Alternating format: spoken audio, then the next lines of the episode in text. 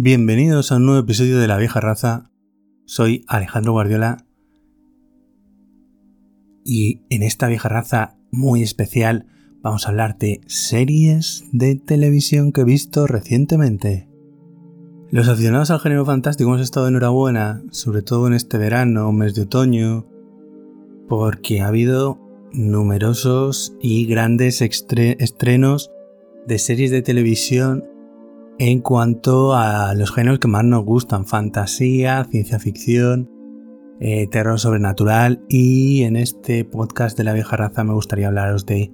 algunas de ellas. La primera de todas se trata de la cuarta temporada de Westworld, esta serie de HBO, esta distopía fantástica en la que eh, los androides, los seres sintéticos, acaban tomando el poder basada en su homónima del año 73 con guion de Michael Crichton y protagonizada por Jules Briner, en la que, y al igual que en la serie, había una serie de parques temáticos en los que eh, los ricos, quienes pagaban una cantidad enorme de dinero, se dedicaban a matar a los anfitriones, que no eran otra cosa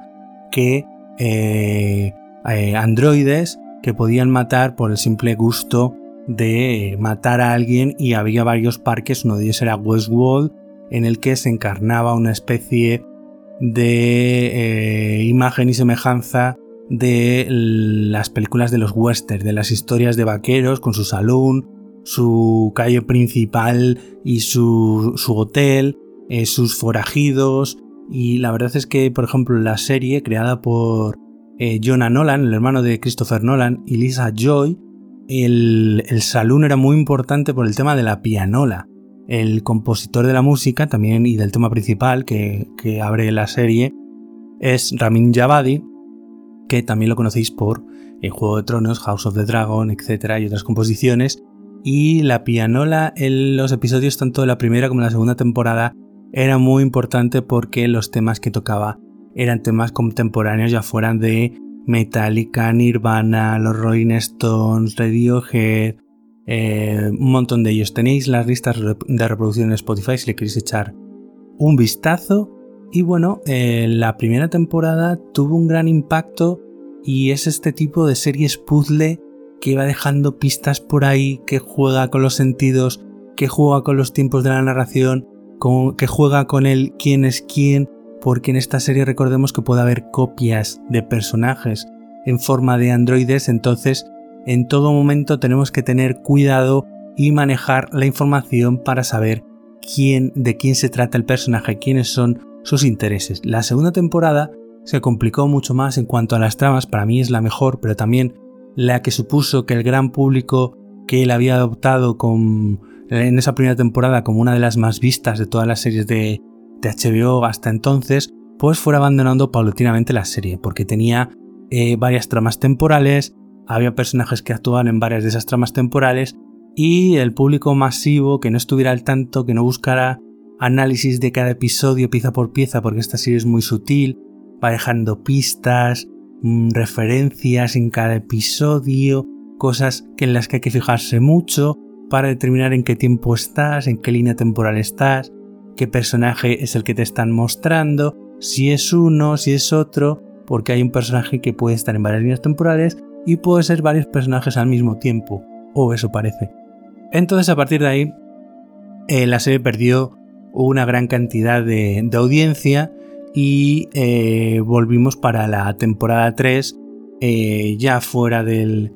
de los parques de Westworld, aunque se vuelve brevemente, y supuestamente con eh, las máquinas ya eh, desaforadas y libres y en pleno eh, intención de liderar a, la humanidad y que, que la humanidad perezca y que se preserve solo y quede un mundo lleno de máquinas. Y aquí se añade, por ejemplo, al personaje de Aaron Paul, Jesse de Breaking Bad, que para mi gusto añade bastante bien su personaje, pero es que creo que tiene un problema que es que la tercera temporada es la más baja, la más floja de todas. Eh, si la segunda era la más compleja, la más enrevesada, la más que define lo que es una serie puzzle como esta, en la tercera temporada los guionistas quisieron hacer todo lo contrario en un esfuerzo para mi gusto eh, de intentar recuperar a toda esa gente que se perdió por el camino en la segunda temporada y la verdad es que lo único que hacen es todo lo contrario. Eh, simplificar todo y, que lo que se había convertido en una serie enigma, en una serie puzzle, pues se convierta en una serie más. Sin, bueno, los efectos especiales están muy bien. Eh, si más o menos te gustaba el entramado de los androides, que si Dolores, que si eh, la otra facción que hay, que si William, que si el hombre de negro, si que, cuál es el hombre negro de verdad, si uno, si otro, etc. Bueno, pues en realidad eh, esto hizo que eh, terminara simplemente como una serie de ciencia ficción en la que las máquinas luchan contra los hombres y poco más. Y un poquito más de chichavía que lo que yo estoy diciendo porque lo estoy simplificando mucho. Pero bueno, y bueno, llegamos a la cuarta temporada que comenzaba eh, por los fueros o por las formas que tenían las buenas temporadas, quizás no tanto la segunda, pero sí quizás al nivel de varios episodios de la primera, en la que el personaje de Aaron Paul volvía a tener bastante protagonismo, el personaje de Tessa Thompson también volvía a tener bastante protagonismo, Evan Rachel Wood, por supuesto, porque es la gran protagonista de, de la serie, y seguíamos teniendo por ahí a personajes como Ted, a William, a Jeffrey Wright como Bernard, y, bueno, veíamos diferentes cosas y de nuevo eh, líneas temporales diferentes, una en la que teníamos que había pasado una cosa y otra continuación en la que se trataba de evitar que volviera a, pasar otra y, es, y nos va cambiando de una a otra, además con unas moscas muy mal rolleras que siempre nos indican el hecho de que hay una inteligencia artificial por ahí enorme controlándolo todo y cuáles son las facciones que hay detrás de esas inteligencias artificiales que quieren controlar eh, la humanidad y los pocos, los pocos humanos que todavía resisten a la rebelión de las máquinas porque esta serie no deja de ser, pues eso, la rebelión de las máquinas contra, contra los humanos que, abusan de, ellas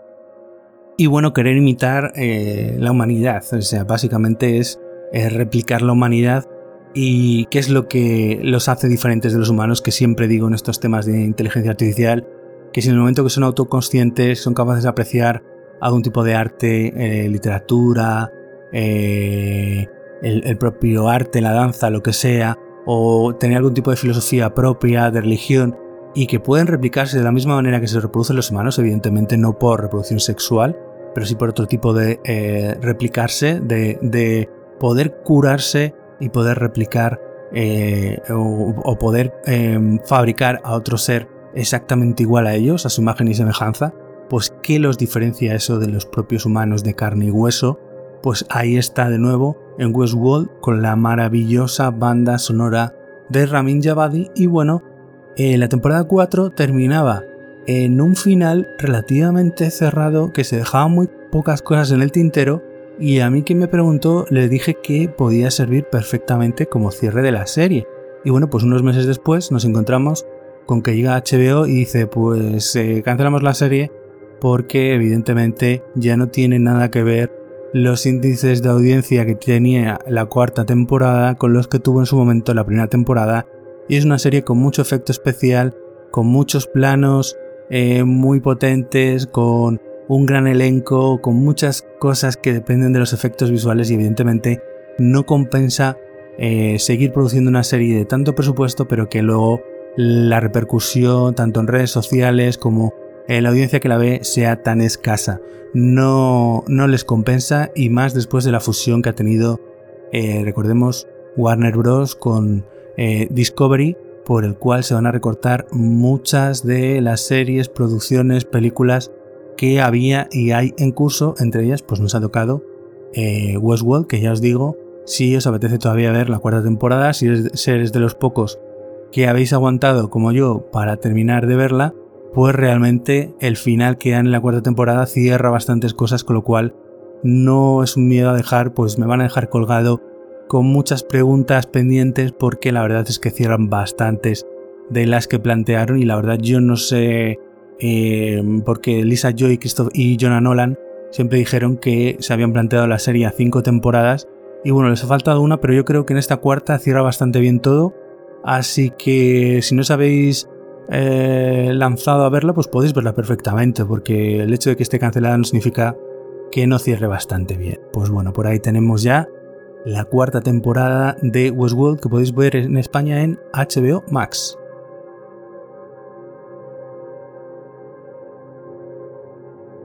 La siguiente serie de la que voy a hablar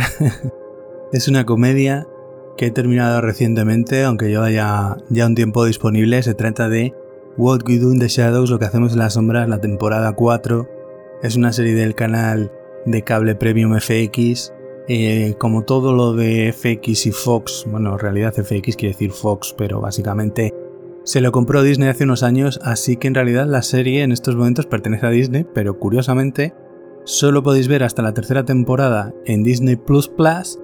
y la cuarta temporada de la que yo os voy a hablar en HBO Max. Es esas cosas de las licencias en España curiosas. Y bueno, pues para los que seáis neófitos en esto, esto viene de una película que hicieron Jimmy Clement y Taika Waititi, protagonizada por ellos mismos, neozelandeses, actores, directores, más director Taika, más actor Jimmy. Y eh, es un documentary, es decir, un falso documental en el que un grupo de periodistas se lanzan a hacer un documental eh, a unos vampiros que comparten piso en la capital de Nueva Zelanda, en Wellington. Y bueno, esto eh, más adelante da lugar a que tanto Taika Waititi como Jimmy Clement desarrollen una serie de televisión con unos personajes vampiros, esta vez en Estados Unidos, y ellos mismos salen haciendo cameos con los personajes originales de eh, la película que hicieron ellos y son productores ejecutivos de la serie, dirigen o guionizan algunos episodios, aunque la agenda de Waititi, como está tan ocupada dirigiendo cosas de películas de Marvel y tal, como Thor, pues últimamente no está tan al cabo de, la calle de la serie eh, como en las primeras temporadas, pero bueno, no, eso no ha perdido ningún tipo de ápice de diversión. Eh, volvemos otra vez a los vampiros, a Nandor, el implacable, a Nadja, a su marido Laszlo, eh, que son los tres vampiros principales, y luego teníamos al vampiro emocional, al vampiro energético, eh, Colin Robinson, que era un humano que básicamente chupaba la energía a todo el mundo con el que se ponía a hablar por pesado, por este tipo de personas que son tóxicas, que en cuanto pasas cinco minutos con ellos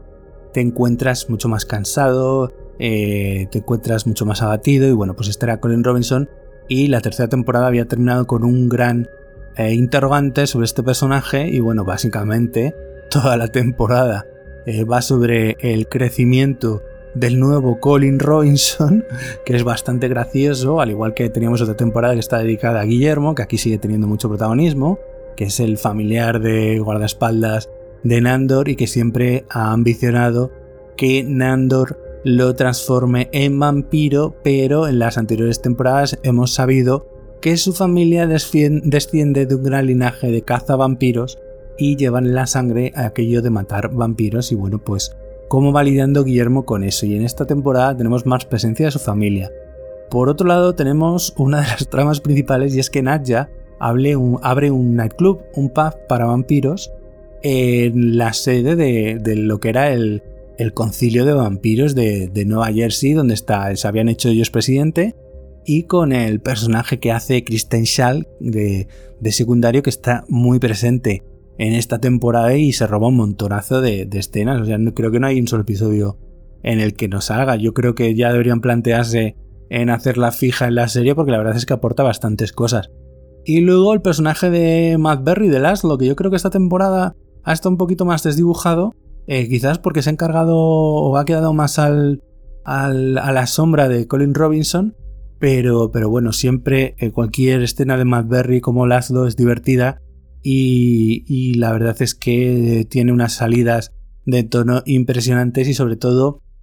tenemos en que esta temporada, pues por ejemplo, Nando se ha centrado en encontrar el amor de su vida y en casarse con otro personaje secundario muy divertido que tenemos por ahí, que es el genio de, de una botella y cómo le pide los deseos al genio de la botella de tal manera cara que el genio no les, no les engañe. Y la verdad es que el, genio de la botella que al que le pide deseos Nandor ha sido uno de los momentos más divertidos de la serie, junto con el crecimiento del nuevo Colin Robinson, que creo que es la única vez en la serie que han utilizado efectos digitales en plan deepfake,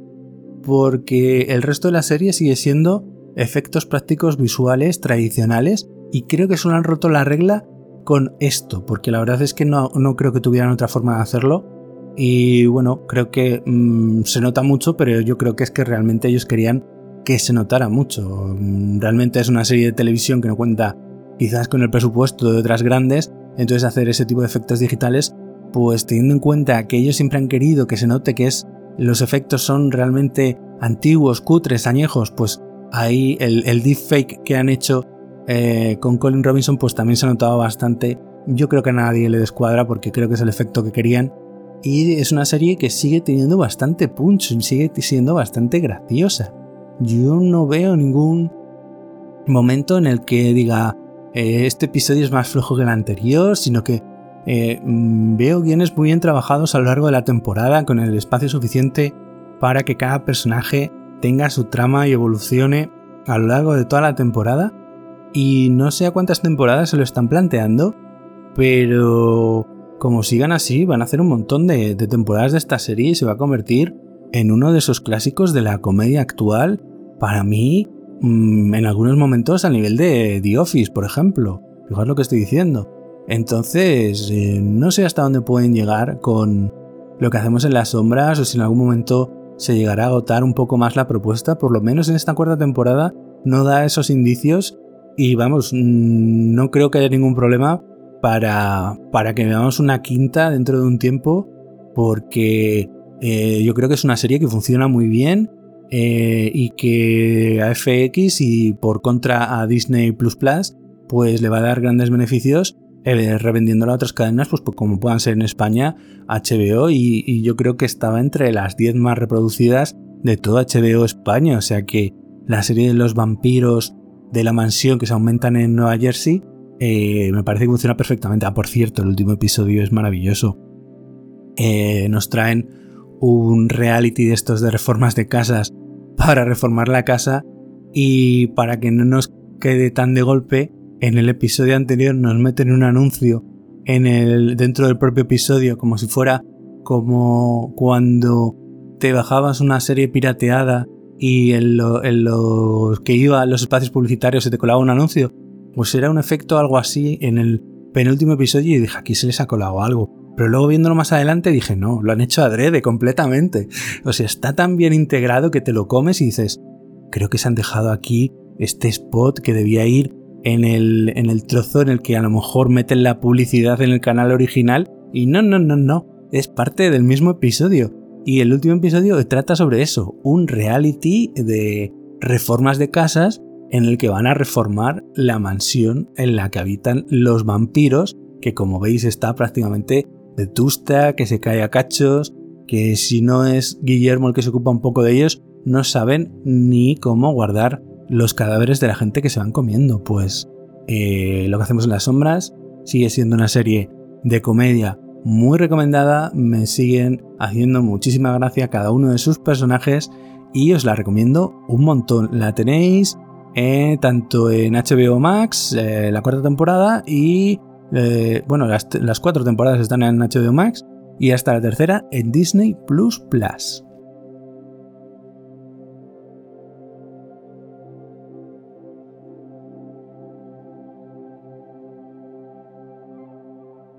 Bueno, y vamos con una de las grandes en esta temporada de series, porque la otra, la verdad es que no me ha convencido para nada.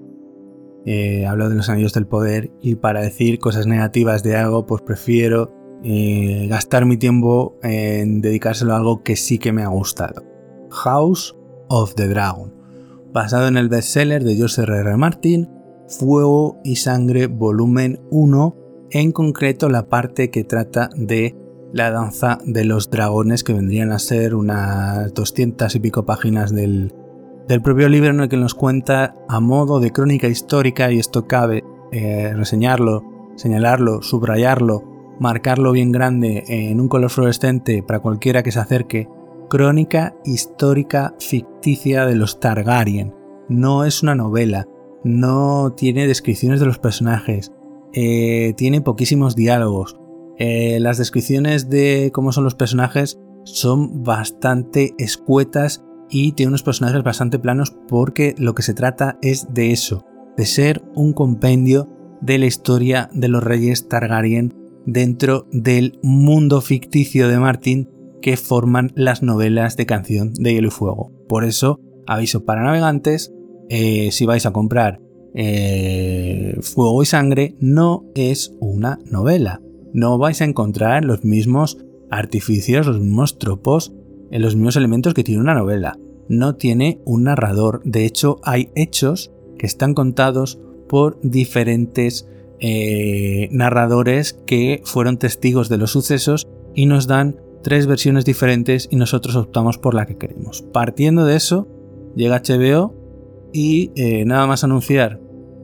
uno de los spin-offs del que se había rodado un episodio piloto con Naomi Watts, no me acuerdo cómo se llamaba, La Luna de Sangre o algo así, basado en la época de eh, Azora High y, los caminantes, la primera vez que surgieron los caminantes blancos, pues llega HBO y nos dice, vamos a hacer La Danza de los Dragones, se va a llamar House of the Dragon, va a contar con 10 episodios. Esto fue hace dos años, en plena pandemia, y claro, pues todos estábamos encantados, eh, más a gusto que una vaca en brazos, teniendo en cuenta que es uno de los periodos de esta historia ficticia que se inventa Martin de su rey Targaryen más suculenta, más jugosa, que más chicha, que más salseo tiene. Y eh, eh, no sabíamos cómo lo iban a hacer. Y bueno, llega, anuncian ya para este 2022 y mm, se estrena a finales de agosto. Eh, no, a finales de, sí, a finales de agosto. Y vemos que consta de 10 episodios, con una cabecera nueva que no salía en el primer episodio, pero con la misma música de cabecera de nuevo por Ramin Javadi. La serie está creada por Ryan Condal y George R.R. Martin, que además de creador de la serie junto a Ryan Condal actúa como productor ejecutivo y no eh, como estaba en Juego de Tronos, que era coproductor ejecutivo. ¿Cuál es la diferencia? Pues esto tiene que ver con el sindicato de guionistas de los Estados Unidos. Si tú eres coproductor ejecutivo de algo, tienes voz sobre el material a tratar, a desarrollar, a reproducir, pero no tienes voto, es decir, no tienes decisión se te escuchan tus ideas, pero en el caso de que haya que decidir algo, nadie te va a tener en cuenta. Y Martin era coproductor ejecutivo en Juego de Tronos. Aparte de que se implicó mucho al principio y hasta la cuarta temporada escribió un guion por episodio de la serie. En cambio, en House of the Dragon es co-creador de la serie junto a Ryan Condal, que es uno de los dos showrunners. El showrunner es quien lleva la serie en el día a día, tanto en aspectos técnicos como en aspectos creativos y es el contacto tanto con la cadena como con el estudio que la rueda, que en este caso es HBO. Eh, y además, como os decía, es productor ejecutivo, es decir, él tiene voz y tiene voto, tiene decisión sobre el desarrollo creativo y técnico de la serie, al igual que Ryan Condal. Y los showrunners también suelen ser productores ejecutivos y a veces hasta también escriben episodios, ¿vale? El otro productor eh, showrunner perdón, de la serie es Miguel Sapognik, que nos suena de Juego de Tronos por ser uno de los directores de los episodios más épicos de la serie, como puedan ser la Batalla de los Bastardos y todos en los que veáis en las últimas temporadas una gran batalla, todos ellos han sido dirigidos por Miguel Sapognik. Aquí actúa de showrunner, ¿vale? Aunque al final de la serie, pues por agotamiento, anunció que iba a renunciar a ser showrunner, que se quedaba Ryan Condal y que solo iba a dedicarse a, la parte más creativa, es decir, a dirigir episodios y a ser productor ejecutivo, sin más. Bueno, pues ¿de qué trata House of the Dragon? Bueno, pues está en los Targaryen con un problema sucesorio y la serie arranca 30 años antes de que empiece lo que es la danza de los dragones, que eh, duran aproximadamente dos años en la historia. Entonces,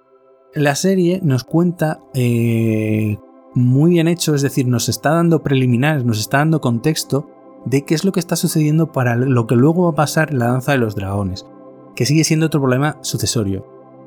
El rey Yajaeris tiene eh, un problema sucesorio. Tiene hijos varones, ¿vale? Pero también hay una pretendiente femenina al trono que es su sobrina Rhaenys como no le apetece decidir sobre eh, quién va a ser el sucesor al trono, no le apetece proclamarse, no le apetece realmente enfrentarse con varios de, los nobles más potentes de, de, de Westeros, de Occidente, pues lo que hace es que convoca un consejo para que esos nobles voten quién va a ser el sucesor. Y sale eh, su hijo Viserys I, que es el que debemos reinar a partir de entonces. Y su prima, Viserys, eh, Rhaenys, interpretada por Eve West, pues se queda como en un segundo plano y siempre se le nombra como la reina que pudo ser, la reina que debió reinar, etc. Bueno, pues el rey Viserys eh, se casa con, con Emma y tienen a Rhaenyra. Durante mucho tiempo el rey Viserys no tiene un heredero masculino, con lo cual se plantea lo mismo, un problema sucesorio. Todos los nobles dicen, eh, ¿qué va a hacer? va, mm, va, a esperar a tener un, un hijo, un heredero masculino. Va a nombrar a su hija como heredera. Y eh, bueno, pues em, la reina está embarazada de supuestamente un niño, pero por problemas en el parto fallecen ambos. Estoy contando nada, muy poquito, lo primero del primer episodio. Con lo cual, eh, Viserys se ve obligado a declarar su heredero al trono a su hija Rhaenyra. Rhaenyra va creciendo, tiene como 15 años cuando empieza la serie, se va desarrollando y hasta el episodio 5, una cosa así, nos van poniendo lo que son todos los peldaños, todas las piezas para que lleguemos hasta la danza de los dragones. ¿Diferencias con los libros con la serie? Pues es que la serie ha conseguido hacer lo que otras no han conseguido, que es darle muchísima más dimensión, darle unos diálogos que no tenían originalmente crear una serie de escenas realmente memorables, realmente épicas. Paddy Considine como el rey Viserys primero está fenomenal.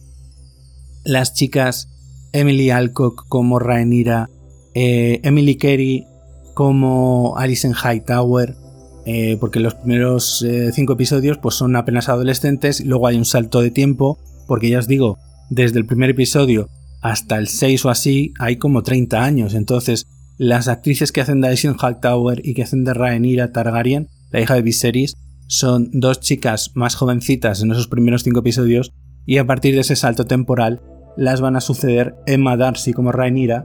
y eh, Olivia Cook como Alicent. Y eh, la verdad es que algunos dicen que las actrices jóvenes están mucho mejor que las actrices adultas y bueno, depende de la escena, pues eh, la verdad es que al principio se nota que la Rhaenyra de, de Emilia Alco, que es como más lanzada, como, como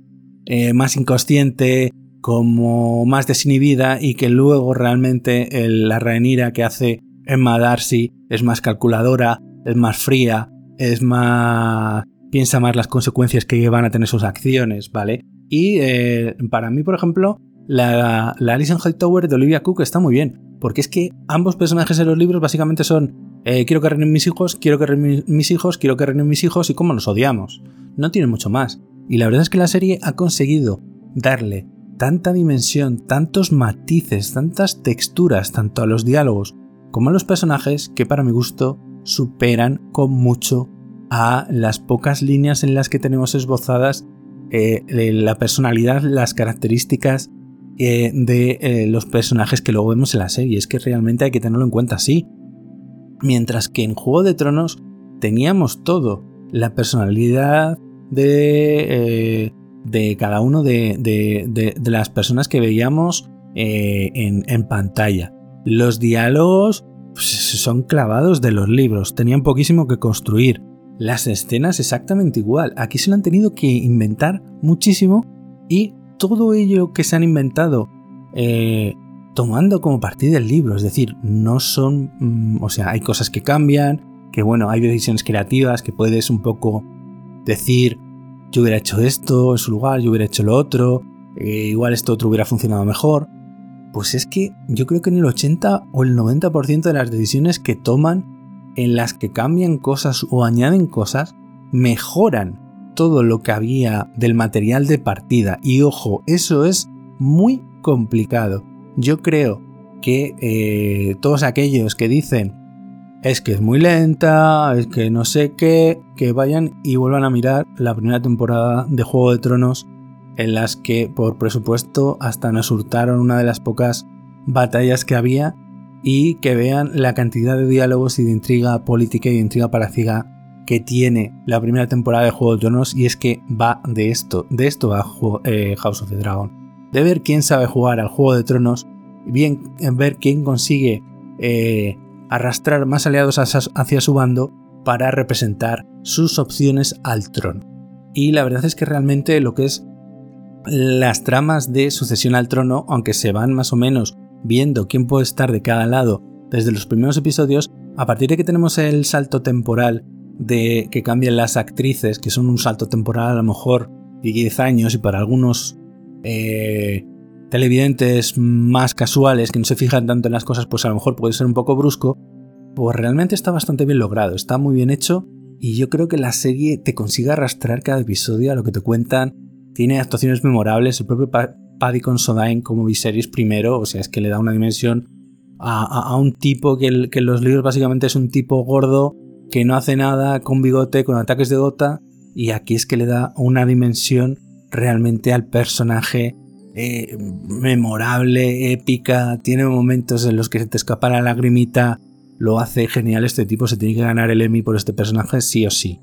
Y, luego pues tiene un unos intérpretes realmente maravillosos. Rhys Ifan como Otto Hightower, eh, Graham McTavish, que no sale tanto, pero como Sir Harold Weston, el jefe de la Guardia Real, eh, las propias chicas, Olivia Cook, Emma Darcy, las jóvenes Emily Carey, eh, Millie Alcock, Eve West como Rhaenys Targaryen, por favor. perdón, Rhaenys Velaryon. Maravilloso. El propio Steve Toussaint como Corlys Velaryon, que quizás en la serie no tiene tanto protagonismo como en los libros, porque en los libros sabemos mucho más de él. Pero a pesar de eso, está maravilloso todo el elenco. Los diálogos, los trajes, las armaduras, las armas, eh, los efectos visuales. Además, eh, hay que recordar que eh, se basa sobre todo en Desembarco del Rey y en Rocadragón, y ambas, Rocadragón y Desembarco del Rey, se rodaron en España, en localizaciones en España. Con lo cual tenemos también por ahí las localizaciones en, España. Como a nivel narrativo, realmente creo que mm, los que temíamos, temíamos un poquito por, por mm, compararla o por ver que eran capaces de hacer toda esta nueva eh, gente creativa que se había situado detrás y que desde la propia HBO como el propio eh, Josh R. Martin no estaban contentos con el final de Juego de Tronos que le dieron eh, Weiss y Benioff, que prácticamente ya tenían prisa por largarse de Juego de Tronos hacia otros proyectos. Y aquí yo creo que se nota mucho más cuidado, mucho más mimo, mucho más eh, cariño frente al material original. Realmente a los que somos fan tanto de la serie como de los libros, creo que nos han compensado con creces con el mal final que le dieron a Juego de Tronos Weiss y Benioff y ese mal sabor de boca de decir eh, lo mal que terminaron la serie. Y yo creo que si les dejamos, y yo creo que está prevista para cuatro temporadas, eh, vamos a ver esto. Eh, apenas hemos empezado a ver nada de los dragones, muy poquito, y unos efectos especiales muy buenos. se nota que aquí los dragones no son calcados y copia pega uno de otro, no, no. Cada dragón tiene características diferentes. Desde Veigar, que es el dragón, la dragona más antigua que hay, que se le ve como con tumoraciones pues por el paso de la edad y que es gigantesco, pero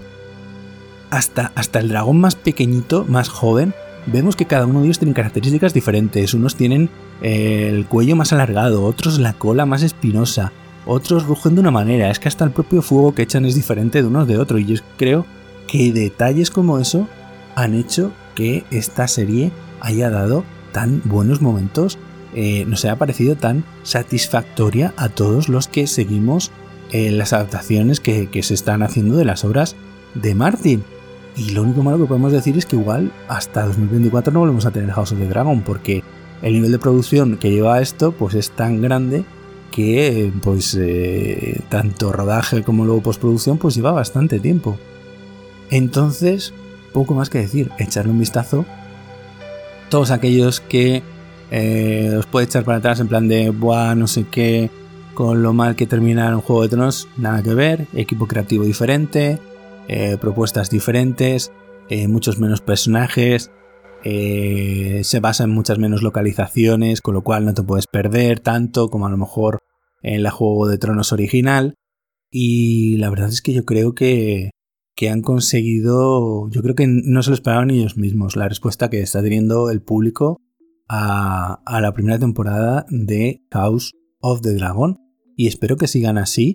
y que nos vuelvan a dar muchas más alegrías como la que nos ha dado esta primera temporada. Os animo a verla. Tiene unos personajes memorables, con matices, contradictorios. Eh, van más allá de que el Daemon Targaryen de los libros siempre sea un hijo de puta y un cabrón con pintas. Mm, aquí este Daemon ni es tan cabrón y no siempre es igual, sino que tiene matices y a veces no es tan así. Y ni Ranira ni Alicent son tan histéricas, ni tan mis hijos, mis hijos y mis hijos que reinen, sino que también tienen bastantes más matices. Eh, otros personajes que también salen que son más, eh, más tridimensionales. Es lo que, lo que decía yo eh, con un amigo. Es que los personajes que salen en fuego y sangre en el libro son todos en dos dimensiones. Los malos son malos y son todos malos. Tanto los bandos de los eh, de los negros como los de los verdes. Todos son malos. Y aquí tenemos matices, tanto en uno como en otro bando. Si bien en la serie de momento parece que se está inclinando o quieren que los, eh, los fans nos mm, más o menos nos inclinemos hacia el lado de Rhaenyra, de los negros. Y ojo, eh, que ni unos ni otros son buenos y todos van a hacer barbaridades para tratar de conseguir el trono de hierro. Así que ahí os queda mi reseña de House o The Dragon, la primera temporada de esta serie de HBO basada en la obra de George R. Martin, House, o perdón, Fuego y Sangre Volumen 1, La Danza de los Dragones. Por cierto, que si queréis que comente con un poco más de detalle y con spoilers alguna de estas que os comento a continuación, pues yo creo que de las cuatro que os voy a comentar en este podcast, la que más chiste tiene es House of the Dragon dejármelo por ahí por los comentarios y lío a alguien para, para que se la vea y hagamos un análisis completo con spoilers, hablando una hora y pico y con muchos más detalles y pormenores como debe de ser uno de esos análisis que, de los que suelo hacer por aquí por el podcast de, de la vieja raza. Y por último vamos a hablar de la otra gran serie esperada de este otoño que es Andor, una serie del universo de Star Wars y que sigue los pasos de este personaje piloto de la rebelión que vimos en la película Rock One. Y es que Andor está ambientada unos años antes de Rock One y desde ya nos han dicho que van a ser dos temporadas de 12 episodios en los que nos van a contar la historia de eh, cómo se forja lo que es la alianza rebelde en contra del malvado imperio galáctico.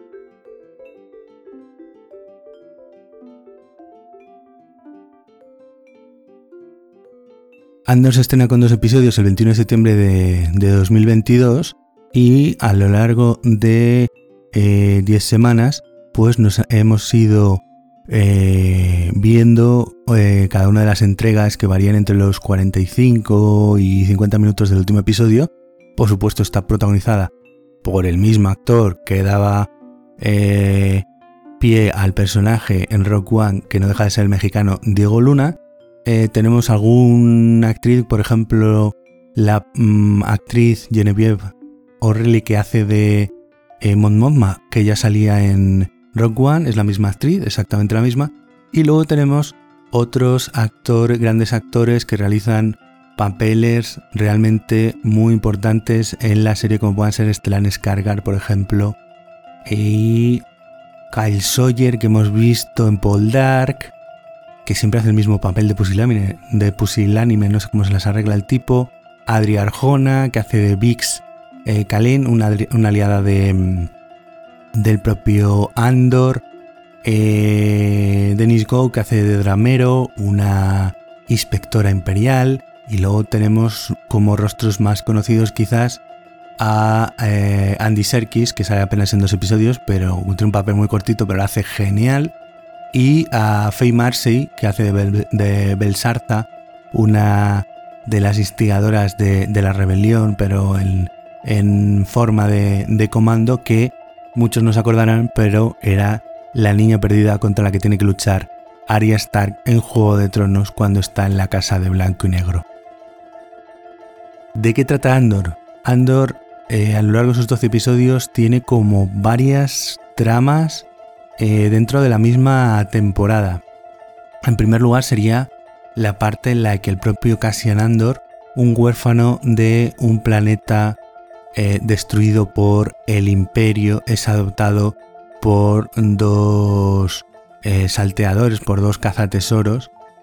una es Marva, que es la la actriz británica que habéis visto un montón de veces en muchísimas series y que nunca me acuerdo su nombre, vamos a mirarlo. Fiona se llama Fiona. Eh, ¿No sale por aquí? Fiona. en Killing. En Killing Eve sale un montón, es la jefa de, de Eve. A ver, aquí en la lista de Cast and. Lo estoy mirando en IMDB, así, tranquilamente. Eh, por cierto, eh, tiene una puntuación media, ya sabéis que yo ya he dejado de mirar estas cosas, pero tiene una puntuación media de un 8,4 con episodios bastante altos. Yo diría que de las series de Star Wars más eh, bien puntuadas por lo que es la, propia crítica. Vamos a ver, que estoy buscando la actriz británica porque no quiero quedarme con la duda. Fiona Shaw era la persona de la que yo estaba hablando que hace de eh, la madre adoptiva de Cassian Andor. Bueno, pues Cassian Andor es eh, eh, cogido por, por, Marva y por su compañero que lo, que lo adoptan y se convierten en, sus tutores y lo llevan a, al planeta Ferrix, que es un planeta que no está, por así decirlo, conquistado por el imperio, pero que sus gobernadores les dejan campar a sus anchas porque hay una corporación de unas empresas comerciales que están en tratos con, con el imperio y bueno, consiguen pues desde materiales de construcción, tecnología, porque son muy buenos eh, creando eh, materiales de construcción, reparando cosas antiguas y bueno, Andor anda siempre por ahí en los bajos fondos, trapicheando, es el típico que sabe arreglar cualquier cacharro viejo, además de pilotar cualquier nave antigua, porque se lleva muy bien con, con toda la tecnología preimperial y es capaz de, de hackear, de pilotar, de arreglar cualquier chisme eh, antes de, la tecnología imperial, incluso algunos de los cacharros que todavía están imperando, con lo cual eh, es un tipo bastante valioso a la hora de reparar cosas, a la hora de intentar hacer funcionar naves antiguas de las que ya no hay repuestos o quedan pocos repuestos de ellas. Bueno, pues Andor está obsesionado con intentar encontrar a su hermana perdida y va viajando de planeta en planeta para intentar encontrar alguna pista puesto que lo separaron de pequeño. Y eso le hace meterse en problemas bastante gordos, con lo cual eh, ya no solo lo que es la propia corporación que está en connivencia con el imperio, sino que el propio imperio galáctico va a ir persiguiéndolo como forajido. En esas que va huyendo, eh, Ando se encuentra con algún personaje que lo pone en conexión con otros y ahí sería la primera, la, donde comienza la segunda trama, donde vemos el asalto a una central del imperio en un lugar bastante apartado, que no todo van a ser planetas desérticos arenosos con gusanos tipo Dune. Entonces aquí eh, vemos, eh, sobre todo eh, creo que en Andor está bastante bien traído, el hecho de que hay otras culturas, hay otros planetas y lo vemos sobre todo en esta segunda trama en la que vamos a ver el, tema del ojo, de cómo los lugareños de ese, planeta se reúnen para ver un espectáculo eh, celeste espectacular que para ellos es parte de su cultura, que es parte de su religión. Y bueno, Andor, pues como es ya un forajido, continúa huyendo y eh, vamos a ver el, eh, cómo Andor responde a una cuestión bastante curiosa que luego diré a continuación, pero vemos de dónde saca la mano de obra barata para construir todas sus naves, todos sus cachivaches, eh, todos sus cazas Tai, el imperio. Básicamente de prisiones de reclusos que eh, son trabajos forzados. Es decir, cumplir su pena, lo que hacen es eh, fabricar cosas para el imperio de tal forma que eso es mano de obra barata, eh, realmente valiosa para el imperio, que, con el que consigue tecnología a la que no le tiene que pagar nada a nadie. Em, en Andor vamos viendo las semillas que se van plantando de eh, los primeros pasos de la Alianza Rebelde, tanto a nivel político en la forma del personaje de Mon Mothma, que todavía está en Coruscant en el Senado Imperial y vemos cómo esa trama política en la que intenta ponerse en contacto pero sin que la descubran, etcétera, mover dinero para, para la causa me parece bastante interesante. Y cómo en esto tiene bastante que ver el personaje de Stellan Skargar, también otro empresario que se encarga de conseguir reliquias antiguas en una especie de tienda de, regalos de antigüedades que hay en Coruscant y cómo en realidad es una tapadera para eh, empezar a mover, empezar a financiar acciones contra el imperio y cómo está en contacto con varios focos de, eh, de mm, rebeldes que actúan contra el imperio. Y la forma para conseguir esto es intentar tener infiltrados en cualquier eh, escalafón del imperio, como se revela eh, más adelante. Y todo esto es estar poniendo a personas en todo momento en peligro, con lo cual el personaje de Lucen, que es el a quien representa Stellan Skargar, lleva bastante eh, cuestiones sobre la espalda a nivel de a quién proteger, a quién voy a poner en peligro, eh, armar un comando rebelde para realizar una acción para que el imperio empiece a darse cuenta de que eh, no solo con su poderío militar puede dominar la galaxia, sino que hay eh, sectores que se están revelando cada vez con más fuerza y recuperando la fuerza y la confianza que había en la, la antigua república y en los caballeros Jedi. Otra cosa importante, ahora que menciono los Jedi, es que eh, a mí esta serie me demuestra sobre todo que se puede hacer una buena serie de Star Wars sin tener que forzar eh, la existencia o introducir sí o sí en la trama a caballeros Jedi y luchas a sable láser. Lo digo sobre todo porque hemos tenido una serie antes que dos series antes que esta, libro de Boa que bueno, era lo que yo le decía a un amigo, como si el mandarino se fuera unos días de vacaciones. Y bueno, aquí queda mi sustituto, que bueno, como sabéis, eh, después de los meses que han pasado, pues vuelve a salir en el libro de Boba Fett. Y eh, la decepción de la serie de Kenobi, que podrían haber hecho una película para Disney Plus o una miniserie, porque la historia que nos cuenta realmente está un poquito alargada y yo creo que la mayoría de los fans nos hemos sentido un poco, bueno, no decepcionados, sino que diré que quizás estaban las expectativas demasiado altas y que no se han cumplido. Y luego tenemos Historias para los Jedi, eh, una serie de seis episodios animados en la línea de las Clone Wars y de Rebels de Dave Filoni, por supuesto, que nos cuenta la historia de cómo el Conde Dooku se pasó al lado oscuro por otro lado y el origen de Ahsoka en diferentes momentos de su vida pre-Clone Wars, en medio de Clone Wars y después de Clone Wars, yo creo ya entroncando con Rebels. Y bueno, eso está bastante bien, la verdad. Pero en cuanto a imagen real, yo creo que desde el Mandaloriano no teníamos algo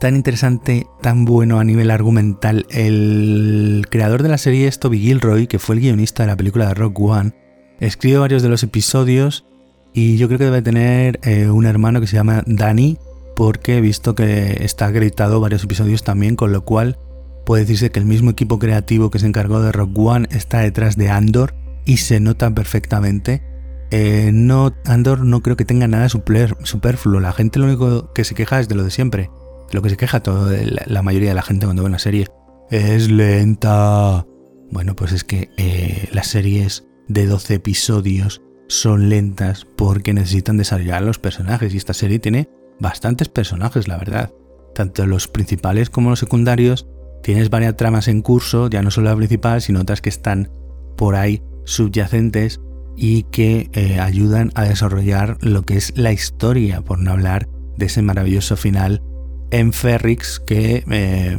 podía haber sido una perfecta encerrona, y nos reafirma en, en el personaje porque vamos viendo también cómo empieza siendo un tipo bastante menor que, que, va, por así decirlo, improvisando a medida que le van sucediendo las cosas y cómo hacia el final de la serie ya se le ve un tipo mucho más cabal, mucho más estratégico, mucho más calculador y que ya tiene planeado todo el curso de acontecimientos a seguir para continuar luchando eh, contra el imperio. Por cierto, aparición bastante breve de So Guerrera, interpretado por Forrest Whitaker, que también lo vimos en Rock One, eh, bastante breve y quizás lo veamos más adelante o en alguna de las series animadas. Este personaje yo creo que tenemos que verlo más, tenemos que saber más de él, porque creo que lo poquito que ha salido tanto en Clone Wars, no recuerdo si en Rebels también o no, como en Rock One, necesitamos saber más de este personaje, porque se vuelve tan radical, porque se vuelve tan extremista, porque es tan desconfiado incluso con los suyos propios, porque tiene mm, básicamente una agenda propia que dista bastante de lo que la mayoría de los afines a la Alianza Rebelde más o menos están planeando. Eh, Andor es una serie bastante interesante, eh, no se me ha hecho para nada larga y sobre todo lo que me llama mucho la atención de ella y de lo que nos plantean es que está prevista a dos temporadas, es decir, desde el comienzo de la serie ya sabemos que van a ser dos temporadas y eso suele augurar buenos finales, no las series que van planeando y que luego, eh, dependiendo de si tiene éxito o no, continúan o no. El hecho de que desde el principio están planeadas dos temporadas de 12 episodios, a mí me da muy buenas sensaciones.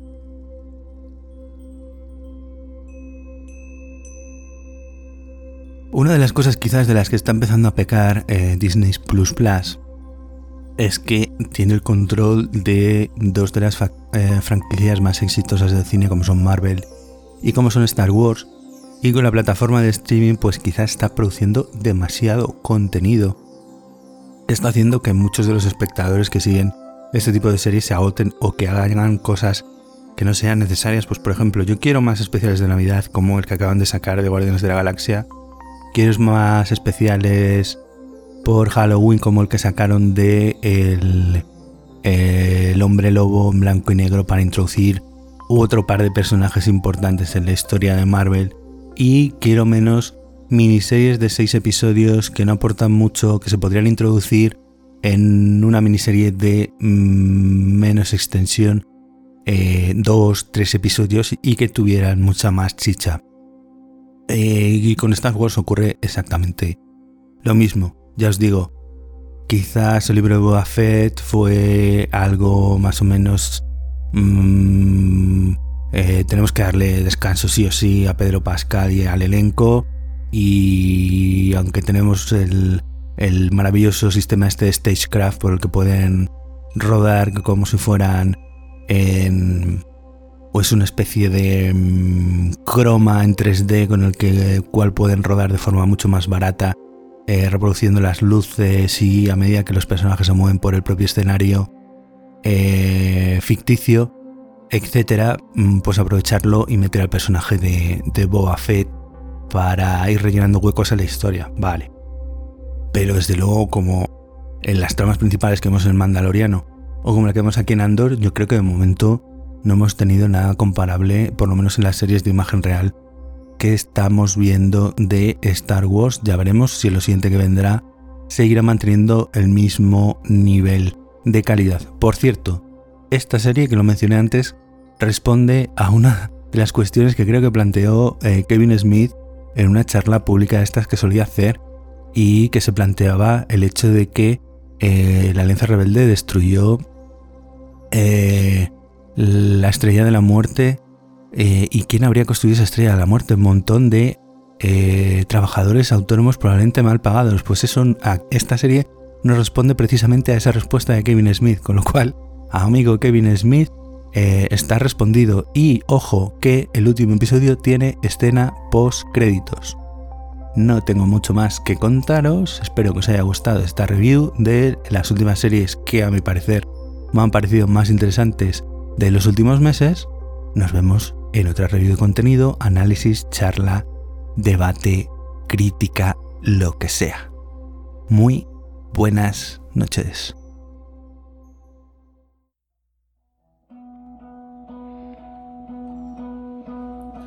grind your heels into the sheets.